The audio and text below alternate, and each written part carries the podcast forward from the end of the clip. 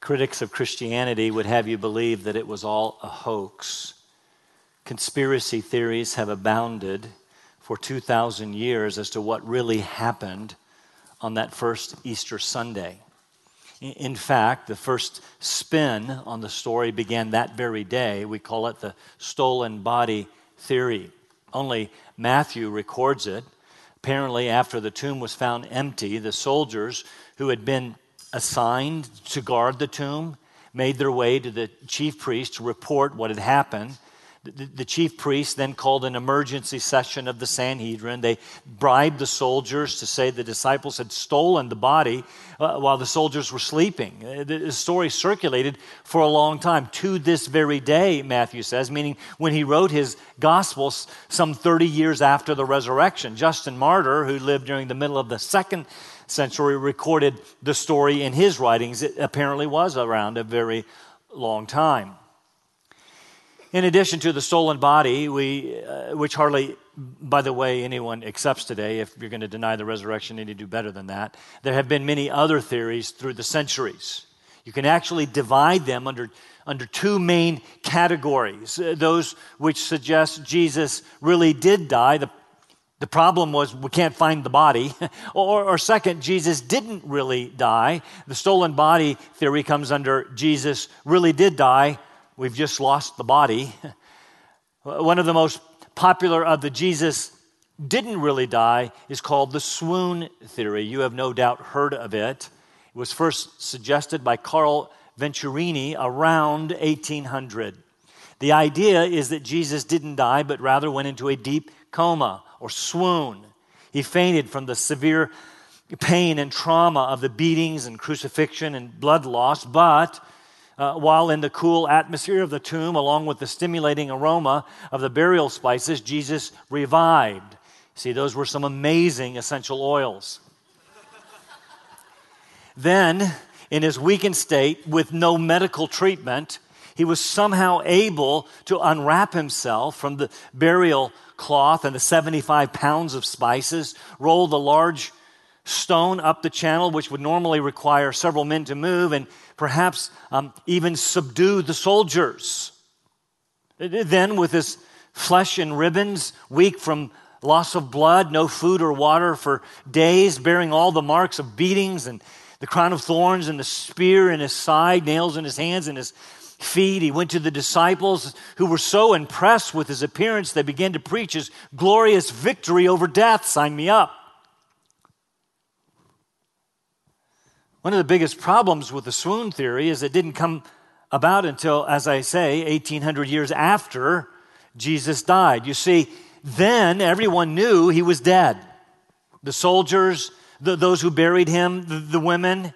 You can't come along 1800 years later and say, ah, I, I know he wasn't really dead. You're too late. There have been so many swoon theories, it's hard to keep up with all of them. In 1929, D.H. Lawrence suggested that after Jesus miraculously survived the crucifixion, he ended up in Egypt where he fell in love and married the priestess Isis. In 1929, Donovan Joyce published the Jesus Scroll, in which he explained that a doctor was planted in the tomb before the so called burial, meaning he did actually receive medical treatment. The doctor was assisted by Jesus' uncle, Joseph of Arimathea. I guess that would have to be his uncle on his mother's side. If it was on his father's side, then, then there would have been Joseph and his other brother, Joseph. You'll figure that out in a minute. Um, anyway, uh, in, in this scroll, Jesus was married to, you guessed it, Mary Magdalene, became a revolutionary zealot who warred with Romans and retired as a monk in Qumran. Another very recent swoon theory came in the work uh, in a work entitled "The Passover Plot," written by Hugh Schonfield, published in 1965. It's fascinating. It became a runaway bestseller in which Schonfield contends that Jesus deliberately plotted his own crucifixion and subsequent resurrection. And there's a sense in which that is true. Quoting from the book, Jesus contrived to be arrested the night before the Passover, fully aware that he would be nailed to the cross the following day, but taken down before the onset of the Sabbath in accordance with Jewish law. He would survive the agony of but three hours on the cross. Only three hours. Again, sign me up. Uh, th- thus, rather than suffering fatal abuse, Jesus merely swooned. The story actually gets better in this book. Joseph of Arimathea, he's in a lot of the conspiracy theories. He and an unidentified young Jewish man were in on the whole deal. They made sure that Jesus got this certain drugged drink on the cross that would render him unconscious, unconscious and make him appear dead. He, would not really be dead, he would be just mostly dead. He was then removed from the cross Uh, in his death like trance, taken to a cool tomb, which served as a bit of a hospital room where he would be nursed back to health and resuscitated, not resurrected. This, you see, was to be the plan Schonfield suggests, but there was a problem. After Jesus drank the drug, the, the soldiers messed the whole thing up by piercing Jesus' side with a spear. So, despite their best efforts, the efforts of Joseph and this young man, Jesus died in the tomb anyway. So now they were in a quandary, but not to worry. These quick thinking deceivers came up with a new plan after disposing of Jesus' body. This unidentified Jewish young man appeared to the disciples, claiming to be the resurrected Christ. And you, you said, but wait a minute, how would that convince them? Hadn't Hadn't he been with them for three years? Good question. Schonfield has the answer. Notice, even in the gospel records, there are times after the resurrection that his own disciples did not recognize him. It took some convincing and grand delusion. This unidentified young man was apparently a really good actor. In addition to the stolen body theory and the swoon theory, there have been so many others. The no burial theory, which says that Jesus was never really buried in a tomb, but rather thrown into a common grave for criminals and subsequently eaten by wild animals, hence no body. Uh, this, by the way, is held by the Jesus Seminar. Then there's the twin. This one's kind of fun. The twin theory. During a debate in 1995, this is fairly recent, with Christian apologist William Lane Craig, philosopher Robert Cavin suggested that Jesus actually had a twin brother named Hurom. There's a name for your name books. The twins were separated at birth. They can make a good TV series. And his twin brother, Jesus, uh, uh, and he didn't see Jesus until he was in Jerusalem for the Passover. There, like a mirror, he saw his twin brother Jesus hanging on the cross. He then concocted a messianic mission for himself and, and carried it out by stealing uh, the body of Jesus and pretending to be the resurrected Jesus. Where did Kevin get this stuff? I have no idea. I think it's easier to believe the Bible. There's also a Muslim theory. A sect within Islam says that Jesus was never crucified, let alone resurrected. Rather, Allah made one of Jesus' disciples, probably Judas, since he deserved it anyway, look like Jesus, who was then crucified. Jesus made good his escape to India, where he was buried in Kashmir. But good news one day Jesus will come back to earth, kill the Antichrist, kill all the pigs, since Jews and Muslims don't like pigs anyway, break the cross, destroy the synagogues and churches, establish the religion of Islam with among his followers, just kidding about the whole Christianity Christianity thing, live for 40 years, and then be buried in Medina alongside the Prophet Muhammad. Yeah. Uh, th- that's not all. There's also the wrong tomb theory, the mass hallucination theory, kind of interesting. 500 people had the same hallucination at the same time. That was some strong LSD. The delusion, the delusion theory, on and on they go. It would take days to deal with all of them. But I want you to notice something in common with almost every explanation. Almost everyone accepts that Jesus of Nazareth was crucified and buried, and later, mysteriously, the tomb was empty. M- more than that, Many acknowledge either Jesus or someone who looked very much like Jesus appeared to his closest friends and even his family. In fact, either Jesus or this incredible impostor appeared to so many people after the, the, the, empty tomb that they were able to perpetuate the myth of resurrection. Which means, in the words of Josh McDowell, the, the resurrection of Jesus Christ is one of the most wicked, vicious, heartless hoaxes ever foisted upon the minds of men, or it is the most fantastic fact of history. I would say, as followers of Jesus who believe the testimony of Scripture, the evidence is in fact irrefutable. A close examination of the gospel accounts of the resurrection can, uh, can leave only one reasonable, logical, rational conclusion. Jesus of Nazareth was crucified, buried, and raised again the third day.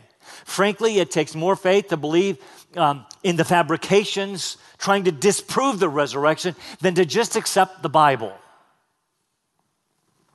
So let's look at the story, the true story, found in our text this morning in our almost finished study of the book of Mark. Mark chapter 16, we'll look at the first eight verses. When the Sabbath was over, Mary Magdalene and Mary, the mother of James and Salome, bought spices so that they might come and anoint him. Very early on the first day of the week, they came to the tomb when the sun had risen. They were saying to one another, Who will roll away the stone for us from the entrance of the tomb? Looking up, they saw that the stone had been rolled away, although it was extremely large. Entering the tomb, they saw a young man sitting at the right, wearing a white robe, and they were amazed. And, and he said to them, Do not be amazed. You are looking for Jesus the Nazarene who has been crucified. He is risen. He's not here. Behold, here is the place where they laid him. But go, tell his disciples and Peter, he's going ahead of you to Galilee, and there you will see him, just, just as he told you. And they went out and and fled from the tomb, for trembling and astonishment had gripped them, and they said nothing to anyone, for they were afraid. Compared to the other gospel accounts, Mark's account is rather short and, and frankly quite terse.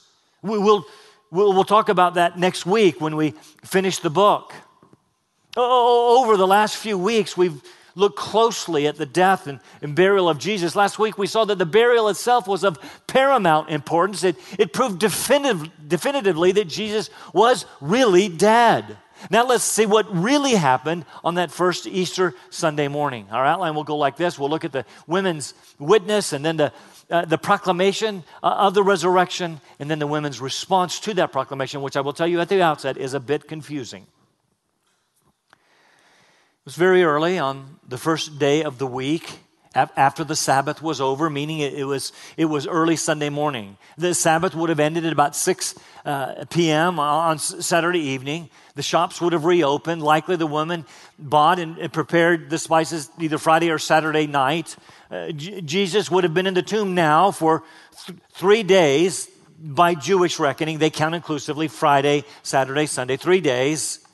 And then we see the women.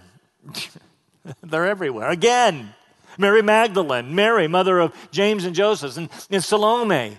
They make their way to the tomb. Mark says that they came, don't miss this, they came to anoint the body of Jesus, which means they expected it to be there. They came to the tomb. Notice, right after sunup, that's interesting. That means it was no longer dark, meaning they came to the right tomb. So much for the wrong tomb theory. Now, if you carefully read the, the resurrection accounts in all four gospels, you will find four slightly different stories. Many, many try to capitalize on that as if there are errors on, in the Bible. Uh, for, for example, were there one or two angels? Was he or they inside the tomb or on, uh, sitting on the stone on the outside? Where were the soldiers? Were there grave clothes or not? To whom specifically and when did Jesus appear to these women? And did the women go back and tell the disciples or not? I would suggest these are not discrepancies, simply different perspectives of the same story, which can frankly, be easily reconciled. But, but, we're looking at Mark, so we'll consider his story, although I'll mention the other accounts, primarily Matthew. For example, Matthew says that there had been an earthquake, apparently right before the women arrived. Further, Matthew says that an angel of the Lord descended from heaven and rolled the stone away and sat on it. Please understand, it's clear there that the angel rolled the stone away not to let Jesus out as if he were trapped, but to let, the, uh, let others look in to see that Jesus was indeed gone. The tomb was empty. Now remember, soldiers had been posted at the tomb which suggests that the soldiers, not, not the, the, disciples, not even really the women, soldiers were actually the first to see the evidence of the reality of resurrection. Think about it. They felt the earthquake. They saw the angel. They saw the stone rolled away. They saw the empty tomb. This was irrefutable evidence of something at least supernatural. We'll see what they did with it in a moment and ask you the question what will you do with it?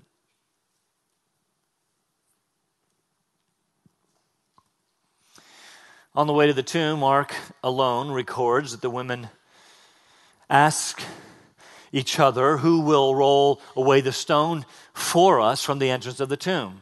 And, and, and, notice, again, all of this indicates that they thought Jesus would be there. Yes, he had rather incredulously said three times in chapter 8, Mark 8, Mark 9, and, and Mark 10 that he would rise from the dead in three days. Apparently, they weren't listening because they went to the tomb carrying the spices and attempting to anoint the body of Jesus, wondered about the stone. Again, they expected Jesus' body to be there. That's critically important. They would not have had a group hallucination when they were expecting something completely different. That's not the way hallucinations work. When they arrived, they found the stone already moved. It was a large stone, meaning it was unlikely that Jesus, in a weakened state, uh, could have removed it from the inside. Matthew tells us that an angel moved it. Which brings us to our, our second point the angel in this proclamation of the resurrection. Now remember, the tomb would have been like our modern mausoleums, above ground, carved out of rock. There, there would have been an anteroom with chambers or shelves cut out of the side. So the women arrive, they find the stone rolled away, so they go into the room, the anteroom, uh, to begin looking around. They enter the tomb. There they, they found a young man sitting at the right, that's an amazing amount of detail, wearing a white robe. This is often the apparel of angels, and Matthew indeed tells us that that is indeed who this guy was an angel. Now, when we think of angels, we often think of them doing great things, you know, miraculous things, which they often do. But the word angel or angelos uh, means messenger. Uh, for example, when the angel Gabriel appeared to Mary and, and later to Joseph with the news of Mary's pregnancy, he, he came with a message. So also, when the angels appeared to the shepherds at the birth of Christ, they came with a message. Here also, the angel has a message as well. Incidentally, Matthew also says the angel had a rather startling appearance. It is uh, like lightning, uh, clothing as white as snow. Uh, when the guards, you know, the ones posted to prevent a deceptive resurrection, when they saw all that was happening the earthquake, the stone rolled away, the, the empty tomb, the angel Matthew says they, they shook for fear and became like dead men in this catatonic state. Then came the verses, then come the verses that we are all familiar with. We hear them almost every Easter, not typically Christmas. Do not be amazed. You are looking for Jesus, the Nazarene, the one who has been crucified. We're talking about the same guy. He is risen. He is not here. Behold, here is the place where they laid him. But, but, but go tell his disciples and Peter, he is going ahead of you into Galilee, and there you will see him just as he told you. Jesus had been telling them for months that he was going to be handed over to the Jewish leadership, be mistreated, and, and then handed over to the Romans and be crucified, but that he would rise again the third day. In fact, in, chapter 14, at the Last Supper, he had said, But after I have been raised, I will go ahead of you into Galilee. That's where he said this, what, what the angel just said. But don't miss this. When Jesus said that, I, I will go ahead of you into Galilee, it was. It was right after he said, Strike the shepherd and the sheep will scatter. And it was immediately before he looked at Peter and said, You will deny me not once, but three times. What's my point? Women, go tell the disciples and Peter, despite their failure, I will meet them in Galilee, just like I said. Yes, they scattered, just like I said. Yes, Peter denied me, just like I said. But I am the one who forgives. Meet me in Galilee.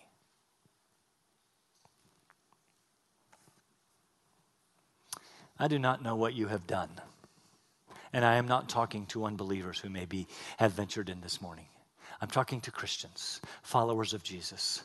I do not know how miserably you may have failed the Lord, maybe scattered at the first sign of opposition, maybe hid, denied when opposed or ridiculed for your faith. Maybe, just maybe, for a period of time you have walked away from the faith, questioned or even doubted the reality of his life and death and resurrection.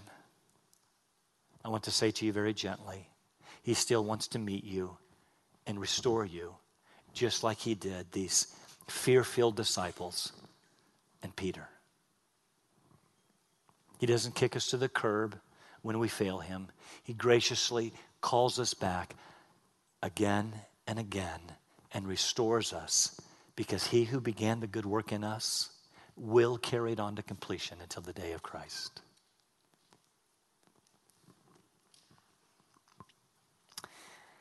I said this last week, I'm going to say it again. These women alone were present at the death burial, and resurrection of Jesus Christ. As such, they were given the supreme privilege of announcing the resurrection to the eleven. They were the first witnesses to proclaim the gospel. As I said earlier, many skeptics have tried a number of different ways to dismiss the resurrection. They want to suggest that it was all made up, that it didn't really happen. But let me remind you of something else from last week. Back then, women were near the lowest rung on the ladder. They were not considered credible witnesses. They could not testify in a court of law. Even if they uh, saw a man committing a crime, one or, or more uh, women saw a man committing a crime, their testimony w- uh, alone was not enough to convict him knowing that, knowing that this is the culture in which you lived, if you were going to make up a story about the resurrection of Jesus, you would never make this one up. You would have had Peter or James or John, or better yet, you would have uh, all three of them at the tomb first. They would have seen the empty tomb first. They would have spoken to the angel. They would have declared the truth as credible witnesses. Who would believe these women?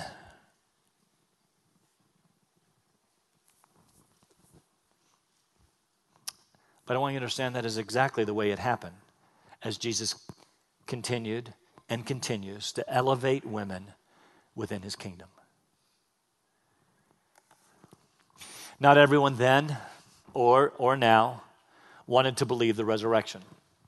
It did not uh, take long, as I suggested at the beginning, uh, for the first spurious explanation to arise. It, it appears in, in Matthew chapter 28. I bring it up because it is the first example of an attempt to dismiss the resurrection. Let's look at it. Now, while they, the, the women, are leaving the tomb, while they are on their way, some of the guard, apparently came to from their catatonic state, came into the city and reported to the chief, to the chief priests all, all that had happened. And when they had assembled with the elders and consulted together, they gave a large sum of money to the soldiers and said, he, You are to say, his disciples came by night and stole him away while we were asleep. And if this should come to the governor's ears, we will win him over and keep you out of trouble. And they took the money and did as they had been instructed. And this story was widely spread among the Jews and is to this day. There you have this stolen body theory. And I want to suggest that it is ridiculous for the following three reasons. First, the guard was posted to prevent this very thing. To prevent the deception of a resurrection. Now, when they had prevented the deception by being there and the reality happened, they still wanted to deny it. And they used the very story that they wanted to avoid to deny it. This doesn't even make sense. But they must do something. Second, this is critically important. We are supposed to believe that the soldiers fell asleep. You need to understand if they fell asleep, they were in serious trouble. To fall asleep during a night watch could result in the death penalty. This is why the chief priest had to pay them lots of money and promise to keep them out of trouble with Pilate. The point is, the soldiers did not fall asleep. The consequences to do so were huge. That's how they were able to report back everything that had happened. They weren't sleeping. Third, very serious problem if they fell asleep during the night and those pesky disciples snuck in and stole the body of Jesus, here's my question How did the soldiers know? They were sleeping. The whole story is ludicrous, but it was widely disseminated. There's something else both interesting and sad at the same time.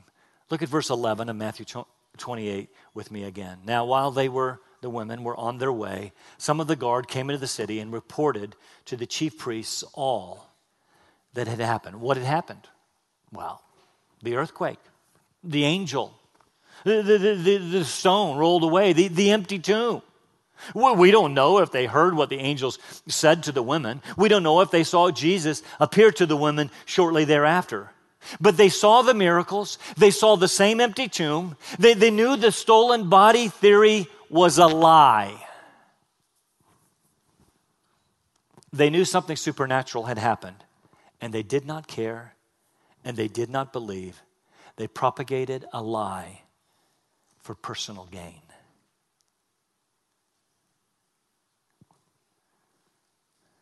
Further, when they went back and told the chief priests, the religious leaders of Israel, what had happened, did they believe? Nope. But, wait, what did, what did they say at the cross? Let him come down from the cross and then we'll believe. Liars. Well, Jesus didn't come down from the cross. True. But there was an even greater miracle. God had raised him from the dead, and yet they still refused to believe.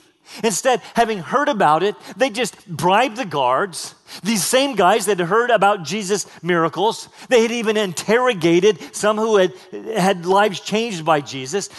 As we went through the Gospel of Mark, we found that they never tried to deny his miracles. Instead, they just attributed the power to Satan. They had these, these, these guys had seen it all, they had heard it all, and they still did not believe.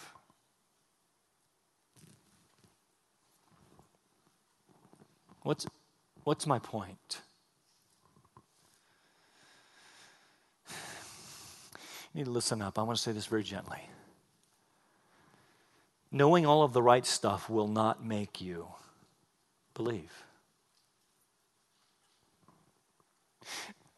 Knowing will not automatically make someone a follower of Jesus. Does that bother you? I, have always thought if they just listened, if they just had the right information, if I could just say it right in the most compelling way possible, then people would have no, no choice but to believe.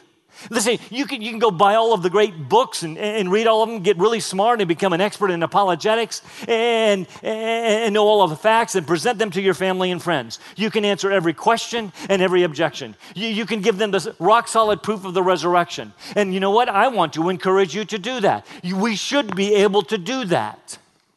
But that is no guarantee that they will believe. In fact, we must do more.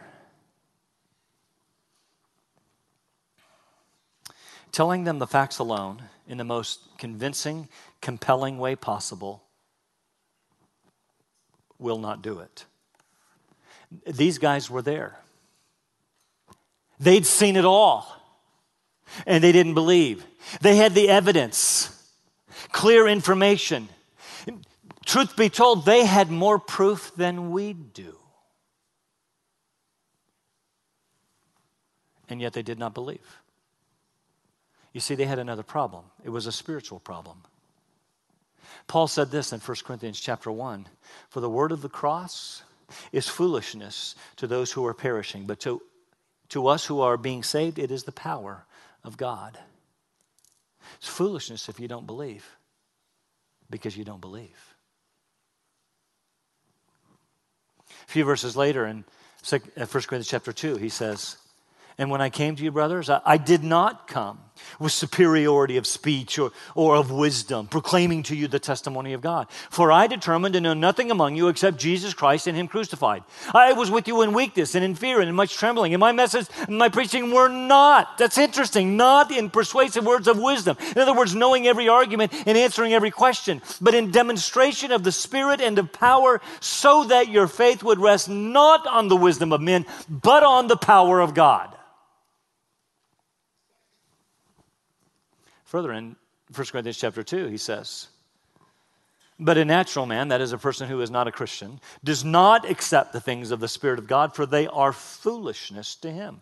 And he cannot understand them because they are spiritually appraised or spiritually discerned or spiritually understood. What does this mean? It means that a person cannot be saved by knowing the facts alone. That's hard to hear there must also be the work of the Spirit of God.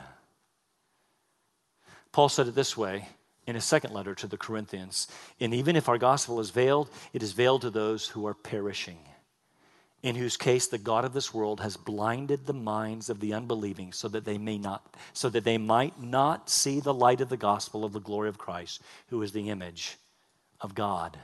Ephesians 4 the Gentiles also walk in the futility of their minds, being darkened in their understanding, excluded from the life of God because of the ignorance that is in them, because of the hardness of their heart. Not because of a lack of evidence, not because of a lack of information.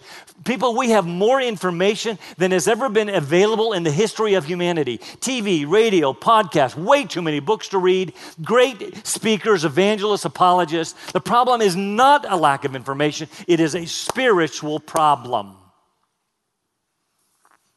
If people are going to come to faith in Jesus Christ, then it is going to take more than the right words.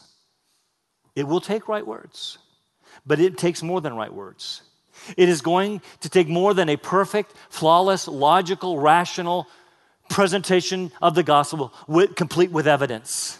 It is going to take the Spirit of God to remove the blinders from their hearts to see and believe. It is going to take the supernatural power of God. Nothing less than that will work.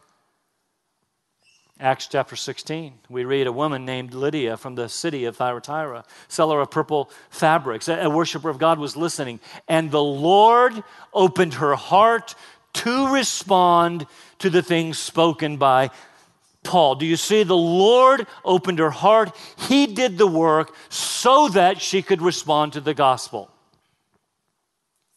So, should we know the facts? Yes. Should we learn the scripture? You bet. Should we study apologetics so that we can give a good defense of the gospel? Absolutely. But first and foremost, I said we must do something more. Here it is. First and foremost, we should pray that God will do his work by his Spirit to redeem his people. The work of evangelism, the work of the gospel must begin and end on our knees. We need the power of God in our witness. And the good news uh, is even the most simple among us can be the most effective of witnesses in the work of the kingdom. We need not necessarily be smarter people, we need to be praying people, praying that God will bring supernatural sight to dead, blind eyes. You cannot talk anybody into being saved. It takes the Spirit of God to awaken them. Very quickly, then, this leads to our third point and our conclusion the women's response. Look at verse 8 again. They went out, they fled from the tomb, trembling and astonishment had gripped them, said nothing to anyone, for they were afraid. Look at those words fled, trembling, astonishment, fear gripped them. This is a bit challenging. The us, other gospel narratives clearly say that the women went back and did tell the disciples. In fact, Jesus appears to them in Matthew right after the angel and tells them basically the same thing, and we read they complied. So, did they or did they not tell the disciples? The easy answer is this they left the tomb terrified and did not tell anyone except the disciples when they got back to the upper room. As I suggested earlier, while there are apparent contradictions, they are easily reconcilable. But the question remains uh, why this silence? Uh, this seems odd. In, in, in fact, it, next week we're going to find that this is actually where the Gospel of Mark ends. That verses 9 to 20 d- don't actually belong. So, so, so, why does Mark end it here so abruptly, so quickly, without, without the resurrection appearances that the other Gospels and even Paul talks about? Again, we're going to talk about this next week, but the answer is he was writing to the church in Rome, which was undergoing persecution. They, like you, had not seen the empty tomb. They, like you, had not seen the resurrected Jesus. The, the, the question is would they continue, despite opposition, to, to believe and, and tell others what they had reliably heard? And the question is in, in, in a society of rising opposition, will you? Let's stand for prayer.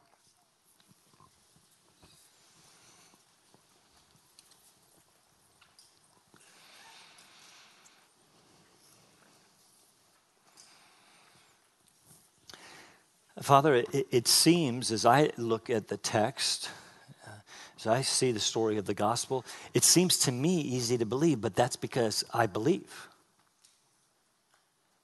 But I also understand that for those who do not believe, this is mere foolishness. And so, my prayer, in, as much as evangelism begins and ends on our knees, is that you, by your Spirit, would open people's heart to respond to the message. I, am thinking of people who may be in this room who have heard the gospel over and over. Uh, Christmas time, come to, come to church. Easter time, come to church. So they've heard this stuff. My, my, my, my hope is that by your Spirit you would quicken them, make them alive, so as to be able to respond in faith. But, but I also recognize that uh, many of us here know Christ, and yet we can see the faces of people, f- friends and family, co-workers, neighbors, roommates. We, we know their names, and we have borne them before you in prayer. And right now, we do so again. I don't know, I don't know the names represented in the minds of believers across this auditorium, but you do. Every one of them. And so, in Jesus' name, we pray that you would save people. People that we love, people that we want to know the gospel. We can't save them, you alone can. In Christ's name, amen.